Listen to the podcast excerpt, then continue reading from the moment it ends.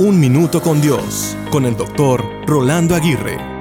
Un día leí la siguiente frase que me puso a pensar. No construyas tu vida sobre cimientos ajenos, porque si un día se mueven, te puedes quedar sin vida. Edifica sobre tus propias raíces. La pregunta que surge es, ¿cuáles son tus raíces? La sencillez, la fe, el amor y la alegría son magníficas piedras para edificar la casa de la vida. Nuestra vida también podría ser comparada con un edificio. De hecho, así lo comparó el Señor Jesús en Mateo capítulo 7. De modo que la calidad de la vida depende de cómo se construya nuestro edificio. Tristemente, muchos construyen sus vidas sobre fundamentos falsos o débiles y les espera un derrumbe final. Cuando la vida se construye sobre la fama, el dinero, el placer, los vicios, la hipocresía o la imitación de un líder político o religioso, el derrumbe es inevitable. Jesucristo es el único fundamento firme. Él es la roca inconmovible de todos los tiempos en el cual podemos depositar nuestra fe y construir nuestras vidas.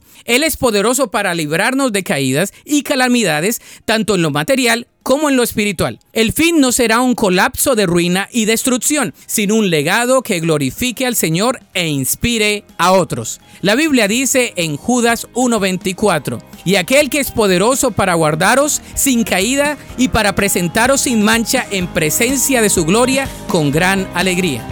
Para escuchar episodios anteriores, visita unminutocondios.org.